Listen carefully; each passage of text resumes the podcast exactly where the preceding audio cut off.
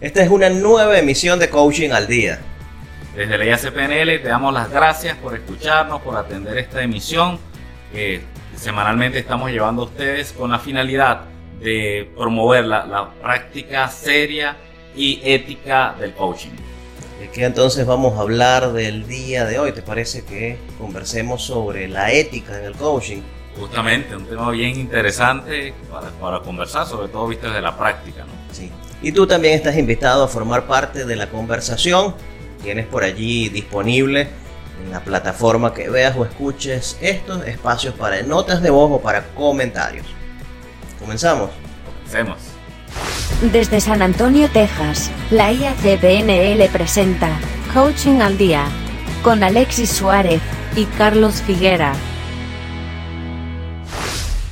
¿De qué, ¿De qué hablamos, Alexis, cuando se habla de ética o de deontología, que es una forma común también de, de emplearlo? ¿A qué, te, ¿A qué te suena eso?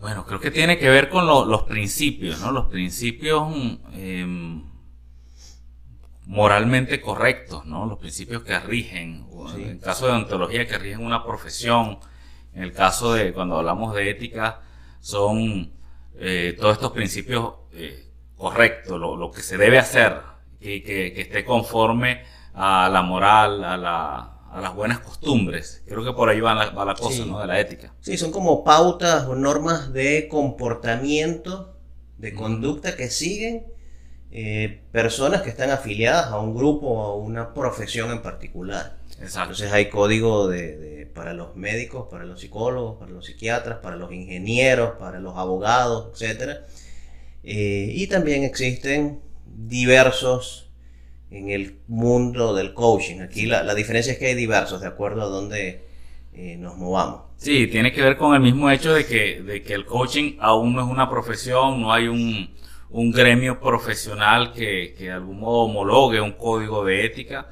Sin embargo, podemos ver que la- la- todas las asociaciones que hay, incluso no, podemos hoy- hoy día en este episodio hablar de las tres más importantes, pero más allá de eso hay otras asociaciones pequeñas, otros grupos pequeños de, o de intentos de ser gremios de coaching y que en sus páginas web muestran su código ético, basta- bien interesante y bien, bien común a, a- estos mismos principios que ya podemos ver en, la- en las grandes asociaciones o gremios de coaches. Sí, ah, hay también inclusive escuelas que tienen o han generado su propio código ético, su propio código deontológico.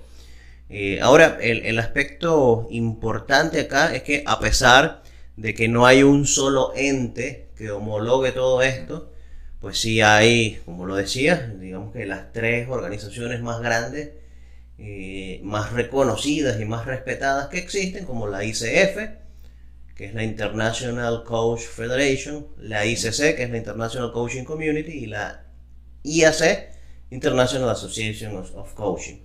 Sí. Esas tres, eh, esos tres grupos o, o gremios o asociaciones, cada una tiene su propuesta de código ético que debe ser seguido por las personas que se hacen miembros de, de esos organismos. Ahora, lo importante es que hay cosas, hay elementos comunes eh, y que creo que sería interesante que nos enfoquemos en esos elementos comunes Claro. el día de hoy. No sé si, si, claro, como vamos a estar hablando justamente de estos tres eh, gremios, por llamarlos de algún modo, estas asociaciones, eh, también distinguirlas, ¿no? O sea, cuál, qué, qué es cada una de ellas, porque, por ejemplo, em, no todas son exactamente o funcionan exactamente igual. Tenemos la IAC, seguramente hagamos un, episodio para hablar de esto, de lo que son las asociaciones. Pero tenemos la, la IAC que es, es una acreditadora, donde cualquier coach formado en cualquier escuela puede registrarse, formar parte de esta, de esta comunidad, incluso emprender un, un camino que ellos llaman hacia el Masteris. El Master Masteris, creo que lo llaman. En la ICF hoy día solamente admiten a las personas que vienen de, de escuelas avaladas por la ICF. Y la, o sea, que no es como tal un- una acreditadora, sino que más bien es como, bueno, sí, una acreditadora de escuelas. Creo que se podría ver así. Y en el caso de la ICC, lo que entiendo es que son, eh, ellos sí actúan más como una escuela, que como, una, como un gremio. Entonces, claro, agremian a todos sus egresados, pero todos deben ser deben ser egresados de una escuela ICC. Sí, son, los, son los más cerrados. Exacto, son los más cerrados. En, ese aspecto, en, cuanto a filosofía, me identifico mucho con la filosofía de la IAC. Me gusta. Y creo que vienen realizando un trabajo interesante allí en... Sí, creo que si, si la, la, idea es en algún momento eh, profesionalizar o, esto es parte del camino hacia la profesionalización del coaching. Si es en algún momento hacer que el coaching se vuelva una profesión reconocida, tenemos que, dar apertura. O sea, los gremios van a tener que dar apertura. Aunque más bien ha, ido al cierre, porque recuerdo que hace, oye, no, como, como cinco o seis años atrás, si mal no recuerdo, la, la ICF permitía adherirte a ella viniendo de una escuela no ICF. Hoy día no lo permite. Entonces, eh, creo, no sé si, si la, esa es la estrategia adecuada hacia la profesionalización. Me pareciera que más bien se están cerrando. Puede ser también, y tiene, pienso que tenga que ver con el hecho de que hay tantas escuelas ah, dando cursos de, de, de cinco horas, de seis horas, de fin de semana, de, y ya de una vez sales con un certificado de life coaching, es posible que, que estos, estos grupos, estas asociaciones, ICF, ICC, decidieran cerrarse para justamente garantizar la calidad del egresado. Eh, y hace por su parte garantiza esa calidad, primero desde el, desde creer en la persona, ¿no? Es un concepto muy americano. Es un concepto muy americano, ¿no? El, creer en, la buena fe de la persona. Entonces, si yo de buena fe entro a la, a la IAC y digo, tengo una certificación de coaching con tal escuela, la cual hice en, un, en más de 100 horas o 120 horas, no recuerdo cuánto es el mínimo que ellos exigen en este momento, eh, ya de una vez te admiten pero te impulsan también a seguir el camino del, del máster, o sea, entender lo que es el, el, cuáles son las competencias del coach, a formarte como, como un master coach dentro de, de su escuela, ¿no? Yo creo que quizás se allá deberían ir los tiros hacia más bien agregar, agregar más personas que, que, excluir. No sé qué te parece. Sí, bueno, yo, yo, no sé si eso cambió. En algún momento yo fui miembro de la ICF, pagué mi membresía anual y los beneficios que tenía era tener acceso a ciertos recursos que eh, de alguna manera contribuían a mi mejoramiento como coach. No sé si eso cambió. Yo nunca renové luego la, la, membresía porque la verdad que en ese momento no era gran ventaja lo que me ofrecía. Este, digamos que la, el mejoramiento profesional lo, lo podemos tener eh, eligiendo cada uno nosotros como un curso, una un recorrido particular dentro de la, de la profesión. Eh, entonces no sé si eso cambió realmente. Pero sí me identifico mucho con la filosofía que propone la IAC. Eh, de, ok, tú puedes también hacerte miembro, pero hay un camino que debes ir recorriendo. Y en la medida que tú vas recorriendo ese camino de preparación, de aprendizaje, donde además demuestras las habilidades que tienes, entonces, pues vas adquiriendo ciertos grados dentro de esta organización. Y, comparto, hacia allá debería ir todo, para de alguna manera contribuir al mejoramiento profesional. Sin embargo, el tema de hoy es la ética. Es la ética. Otro día hablaremos más de las organizaciones, la ética. Sí. Bueno, ah, es, estas tres que hemos seleccionado, por ser las más grandes, las que tienen el mayor número de, de agremiados a nivel mundial, tienen o comparten un código de ética bastante similar, ¿no? O sea, hablan desde, desde lo que es garantizar la confidencialidad de la información del cliente, desde la actuación, desde de, la honestidad, de la, del no aprovechamiento del cliente. Entonces son muchos aspectos comunes, ¿no? No sé si quieras destacar alguno. Sí, pues yo creo que vamos a puntualizar los elementos comunes, porque bueno, la intención de esta conversación no es este, meternos a profundidad en cada uno de los artículos de cada uno, sino eh, crear un, panorama general eh, y bueno, que cada una de las personas que esté interesada se meta a profundidad a, reforzar o a indagar más en cada una de, estas organizaciones. Yo creo que el, que quizás más hincapié recibe cuando se está en un proceso de formación es el tema de la confidencialidad mm. y la privacidad, que son dos cosas distintas, suele confundirse. El, el tema de que pues nosotros debemos mantener secreto tanto de la relación de coaching como tal, como del contenido de la conversación. Y la privacidad pues tiene también que ver con ofrecer ese, esa relación o esa conversación en un ambiente que, que la persona esté segura, que esté resguardada, etc. Eh, pero creo que es el, el, más común, el que, el que quizá recibe mayor reforzamiento durante todo el proceso de formación. Eh, y, y, creo que con razón, porque una, un elemento fundamental para que un proceso, una relación de coaching sea exitosa es la confianza. Entonces, ¿cómo puede una persona tener confianza en ti si te confía, si inicialmente te confía algo y luego tú vas y lo, lo, lo dices por ahí a los cuatro vientos? Entonces, creo que es fundamental y de allí parte todo, de la confianza. El otro día escuchaba, Carlos, en, en YouTube un debate de justamente de, de, este tema, ¿no? de la confidencialidad. Eh, y me, me, pareció curioso porque alguien decía o, o pretendían comparar la confidencialidad de, de, de, esa relación de un coach, el coachee, con la que puede haber en el ejercicio profesional de, ponle tú, pues de la psicología o de, de la medicina del derecho, eh, lo, casi que equiparándolo a eso, ¿no? Y, y me parecía curioso porque eran representantes de gremios, de uno de estos gremios, quienes estaban dando ese tipo de respuestas. Y te lo digo porque cuando lees el código de, de, de ética de las tres, de la ICC, de la IAC, de la ICF, ellos aclaran que la confidencialidad dentro de los límites de, la ley, de las leyes sí. locales, ¿no? O sea, cada, cada, país, cada estado, cada, cada lugar tiene un conjunto de leyes que de pronto pudieran restringir esa confidencialidad. Sí, es que eso, no, o sea, el, el, nos movemos dentro de un marco legal uh -huh. eh, y nada está por encima de ese marco legal.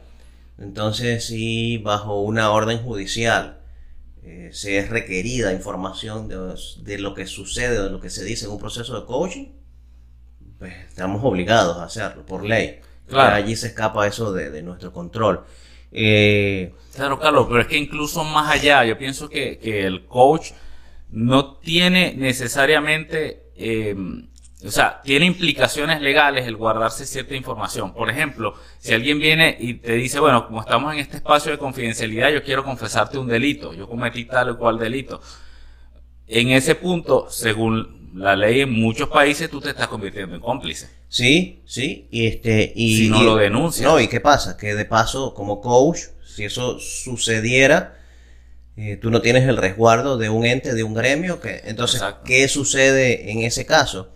Allí eh, es viable romper ese, esa confidencialidad e ir a las autoridades correspondientes para claro. denunciar lo que está sucediendo. Inclusive, algunos de estos códigos éticos hablan de que si hay riesgo de que esa persona se haga daño a sí misma o haga daño a los otros, pues se debe reportar a, a las autoridades competentes.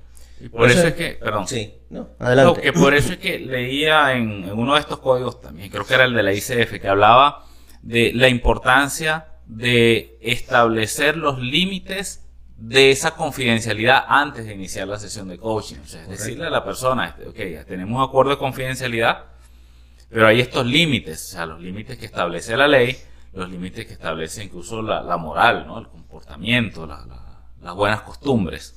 Sí, y, y, forma eso parte también de un proceder ético como profesionales, que cuando vamos a comenzar este tipo de relación, eh, nuestros clientes tengan claro cuál es el alcance de lo que van a recibir, hasta dónde llega eh, nuestra capacidad, etc. Mm, entonces, eh, pues en, en, esencia a eso, y, y, a, y, en eso nos movemos cuando hablamos de confidencialidad y privacidad. Claro. Porque, ¿qué pasa? Eh, que pudiera de alguna manera, no, yo fui el coach de tal persona uh -huh. y esa persona tiene una notoriedad pública importante. Entonces yo pudiera aprovecharme de la notoriedad que tiene esa persona, porque si yo digo públicamente que yo fui su coach, eso me da más prestigio, yo puedo claro. tener más clientes y puedo cobrar más.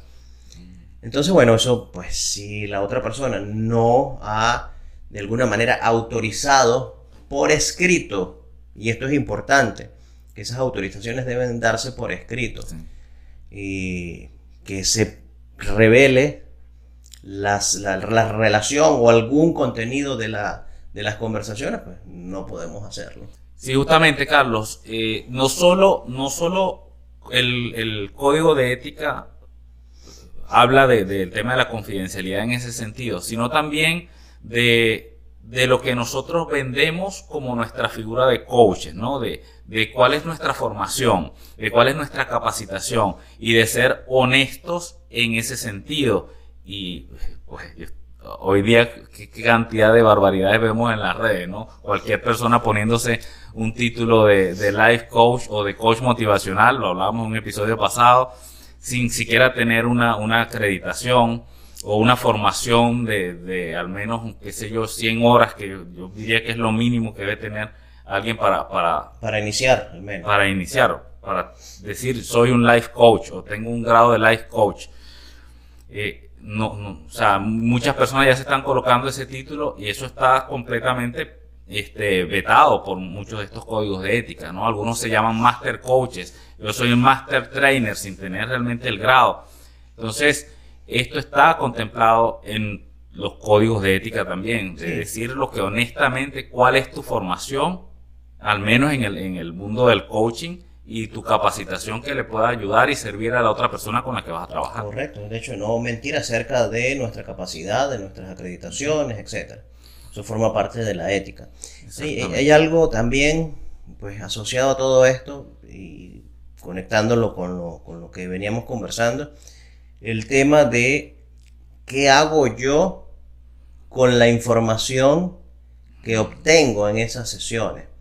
Obviamente yo debo mantener esa información bajo resguardo, debo luego eliminarla cuando sea ah, procedente, pero que también se contempla que yo no me aproveche o que tome beneficio de cierta información que puedo tener durante esas conversaciones, en el sentido de que yo puedo aprovechar esa información para obtener más contratos con ese cliente, en el sentido que yo puedo de alguna manera aprovechar la información que se me está entregando para manipular eh, el cliente y, entablar relaciones íntimas con, con esa persona. Este, entonces, bueno, que de repente se da una buena relación de confianza allí y que yo, si tengo un patrocinador, si es una empresa que me está contratando, yo le estoy haciendo servicios o conversaciones, con, estoy haciendo conversaciones con sus trabajadores, que yo manipule lo que está sucediendo allí para que la empresa o el, o el trabajador le pida a su, a, su, a su jefe o a su líder que contrate más sesiones y luego repartirnos el dinero con esta persona. Sí miles de cosas que pudieran ocurrir este, y que se escapan de, todo esto que significa ser un profesional ético y responsable del coaching. Sí, es que hay líneas muy finas también, ¿no? Y líneas marcadas por la tentación, como, como, se diría. Eh, por ejemplo, ese caso organizacional donde un coach puede notar eh, en este departamento necesitan contratar un gerente de desarrollo humano, por decirte, un, cargo, o de entrenamiento X, y un, área donde de pronto tú sientes que tienes las competencias, donde te están dando una muy buena paga, y tú eres el coach organizacional externo de, esto. Entonces está es eso, ¿no? De cómo, ajá, cómo no me propongo yo, por qué no proponerme yo mismo para ese puesto hasta dónde llega mi, mi, ética aquí dentro del, trabajo que como coach estoy haciendo o en aprovecharme de que hay una vacante y puedo entrar allí. Sí. O ético es eso, ¿no? No, es totalmente antiético. Y, y entonces, o eh, yo detecto que esa empresa, o ya lo sé por conversaciones previas, que esa empresa necesita o está buscando una capacitación en un área determinada. Y entonces que yo manipule las conversaciones para que el plan de acción de alguna manera conduzca a que me contraten a mí como facilitador o como consultor de ese proceso. Exacto. O a la empresa de mi esposa, de mi hermano, de mi primo, contraten para Entonces, debemos ser muy cuidadosos de todas esas cosas, porque como coaches es muy común que también prestemos servicios de consultoría y de formación. Entonces, atentos, atentos con eso. Tuve un caso, por cierto, de, de me acuerdo ahorita de un muchacho que que estaba trabajando en el, en el tema de la minería de, de criptomonedas. Y pues parte de la sesión tenía que ver con eso. No recuerdo ahorita los detalles de, de- del tema ni de los objetivos que se trazó. Sí recuerdo que, que de fondo estaba el- esto de, de la, minería de criptomonedas. Y cuando él termina, cuando terminamos la sesión, recuerdo que él estaba muy contento. Voy a emprender, voy a buscarme. Y se me queda mirando así y me dice, oye, pero tú puedes ser mi socio, chico. ¿Qué tal si te metes conmigo en este negocio? Porque ya, te- ya yo te acabo de decir cuáles son todas las ventajas del negocio y todo eso. Ya va, ya va. Yo soy tu coach por lo pronto, así que no, no, no vamos a mezclar una cosa con la otra. Claro. Pero Sí, sí, sí. Suele, suele suceder. Y es lo que te hablaba, ¿no? Como raya en la tentación, pues, de, de- de decir, wow, me está hablando de pronto de un negocio que es exitoso, que le está yendo muy bien, que conoce y que supuestamente, o ponle tú que no sea ese, que sea cualquier otro negocio, que hay un riesgo mínimo, etcétera, y tú decir, wow, ¿será que me salto este principio ético y me meto en este negocio? Por, O, o manipulo yo la tema? conversación para que él me, me proponga a mí. Exacto, mira, tienes que buscarte una persona que sea de confianza, alguien que... Exacto, y ya generando ese ambiente de confianza, pues casi que te le estás vendiendo tú. Sí, este, entonces bueno, son, son cosas que hemos de tener muy presentes. Sí. Ah, hay algo importante, pues digamos que estamos hablando de forma general, pero hay algo importante que me gustaría introducirlo en la conversación, Ajá. es que eh, como coaches también debemos mantener un, un cierto comportamiento, una cierta conducta en nuestras vidas en general, oye, que de alguna manera contribuya a que, a que la gente se tome con seriedad eh, la profesión de coaching. Sí. Porque, ok, yo puedo llegar a ofrecer mis servicios, pero eh, ¿qué puede pensar la gente si pues mi vida es una locura, es un desastre y yo eh, me muevo por valores que nada tienen que ver con, con- con lo que promuevo en mis formaciones o en mis servicios de coaching? Claro. Entonces yo creo que eh, también, este, de alguna manera, todas estas pautas de, de comportamiento, de conducta, todos estos principios, eh, más que apegarnos a ellas por el simple hecho de que lo hacemos como profesión, se extienden también un poco a nuestra vida. Sí. Y ahí hay otra línea muy fina, Carlos, me parece, porque eh, está perfecto, me parece muy bien eso que estás diciendo de extender ese comportamiento ético. Sin embargo, para muchas personas pretenden, eh, que piensan que el coach es una persona eh, no solo con éticamente, pues, que, debe estar bien centrado, eh, sino que también emocionalmente es una persona que debe estar totalmente equilibrado, que no debe tener ningún problema en su vida porque atiende a personas que tienen problemas o situaciones que resolver, eh, que debe tener ya todos sus objetivos claros y ya realizados en su vida. Y eso no necesariamente es No, así. eso no necesariamente, claro. Eh, ciertamente la ética es una cosa, el comportamiento, la conducta ética responsable es una cosa. Y lo otro es que un coach como ser humano es, eh, es discontinuo emocionalmente y va a tener igual problemas como cualquier otra persona. Y va a tener metas y objetivos que no se le cumplieron, que no lo logró. Independientemente que sea el mejor coach del mundo y que, ah, bueno, ¿y por qué no lo logró si es el mejor coach del mundo? Quién sabe, Porque es humano, pues. humano. Entonces iba a discutir con, y, si algún momento se va a pelear con alguien en la calle y, y va a decir groserías y, Exactamente, y míralo te- ahí tendrá problemas en su casa con su hijo, con su, con su pareja, etcétera, porque Mira, no el nos coach está de- discutiendo con la vecina, está discutiendo con el vecino. Ajá. Ah, Mm. Entonces, bueno, son cosas distintas, este, que independientemente de que en nuestra vida podamos mantener una conducta apropiada, este, oye, pues eso no se escapa de, de- de lo que significa eh, ser un ser humano. La discontinuidad emocional que eso Sí. implica. Entonces, Exactamente. eh, y, y que no significa tampoco que nosotros no tenemos trabajo por realizar para ser mejores personas. Así es, así es. Entonces no confundamos las cosas. Muy bien, muy buen punto. Eh, no sé si algún otro punto del código de ética que... que- Sí, ¿Quieres mira, hay, algunas otras cosas, pero yo creo que eh, lo más resaltante es lo que hemos venido mencionando hasta el ahora. respeto, el El, respeto al el- coach. el sí, respeto, sí, el- oye, qué bueno que lo saca a colación, el tema eh, de que eh, las- las diferencias mm, de, de- de raza, este, de- de, de cultura, de preferencias sexuales, este, pues nada, es importantísimo que nosotros respetemos cada una de, las diferencias que pueden existir entre mi cliente y yo, porque si partimos de que el éxito de esta relación parte de la confianza, pues el respeto es fundamental. Exacto. Es fundamental. Exactamente, el respeto. Creo que, que es bien importante también y forma parte justamente de, de todos estos códigos de ética que hemos revisado el, el, trato justo, el trato equitativo, independientemente, como decías, de, de la raza, de la edad, de, de, la religión, de su orientación sexual, que debería estar tan, tan difundido, etcétera. Y, y, resulta ético también, este, oye, si yo me percato que yo no tengo la capacidad o las competencias o las habilidades necesarias para lo que me está proponiendo esa persona que tengo enfrente, oye, referirlo a otro profesional, bien sea un profesional de otra área o a otro colega que yo considere que sí tiene las competencias. Por allí está un episodio en el que hablamos de para qué es el coaching y para qué no.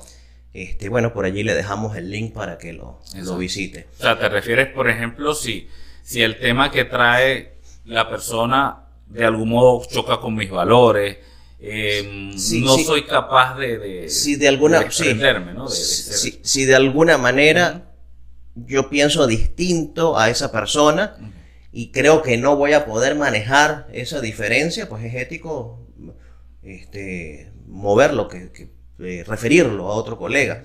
O también el tema de que si yo te, no, ese tema que tú me estás planteando se escapa de las manos del coaching. Entonces, que es más para un profesional de la psicología o de la psiquiatría, etc. Sí, en el ámbito político esto, puede verse, pues, entre otros ámbitos, seguramente en el religioso también, en el tema de la orientación sexual también, pero para hacerlo light, un ejemplo del, caso político, que por ejemplo yo sea un republicano acérrimo y venga un, un candidato demócrata de la ciudad y me diga, mira, quiero que me ayudes con como coach en el desarrollo de mi campaña, en mi trabajo como, como candidato, ¿no?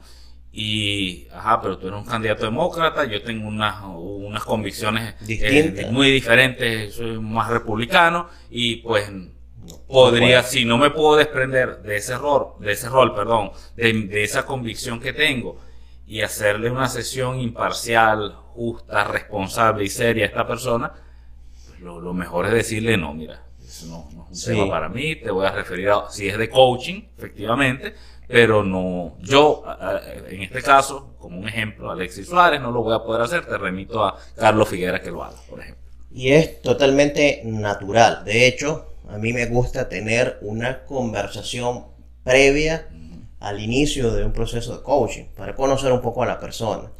Este, para que la persona me conozca a mí también, porque también es válido que la persona no, se siente identificada con, mi forma de ser, que no, se sienta cómodo o cómoda. Entonces también es válido que la persona busque a, otra, a otro profesional que, lo ayude, que le ayude en el, tema que se ha planteado. Exacto. Cerramos entonces. En líneas generales, esto es lo que son planteamientos comunes de los, de los diferentes códigos de ética y creo que, creo que hemos abordado. Sí, si se quedó Oh, por fuera, que se quedaron muchos por fuera, pero si se quedó por fuera alguno que tú consideras que es muy importante, pues te invitamos a que lo comentes. Entonces, bueno, nos despedimos. Nos despedimos. Hasta la próxima.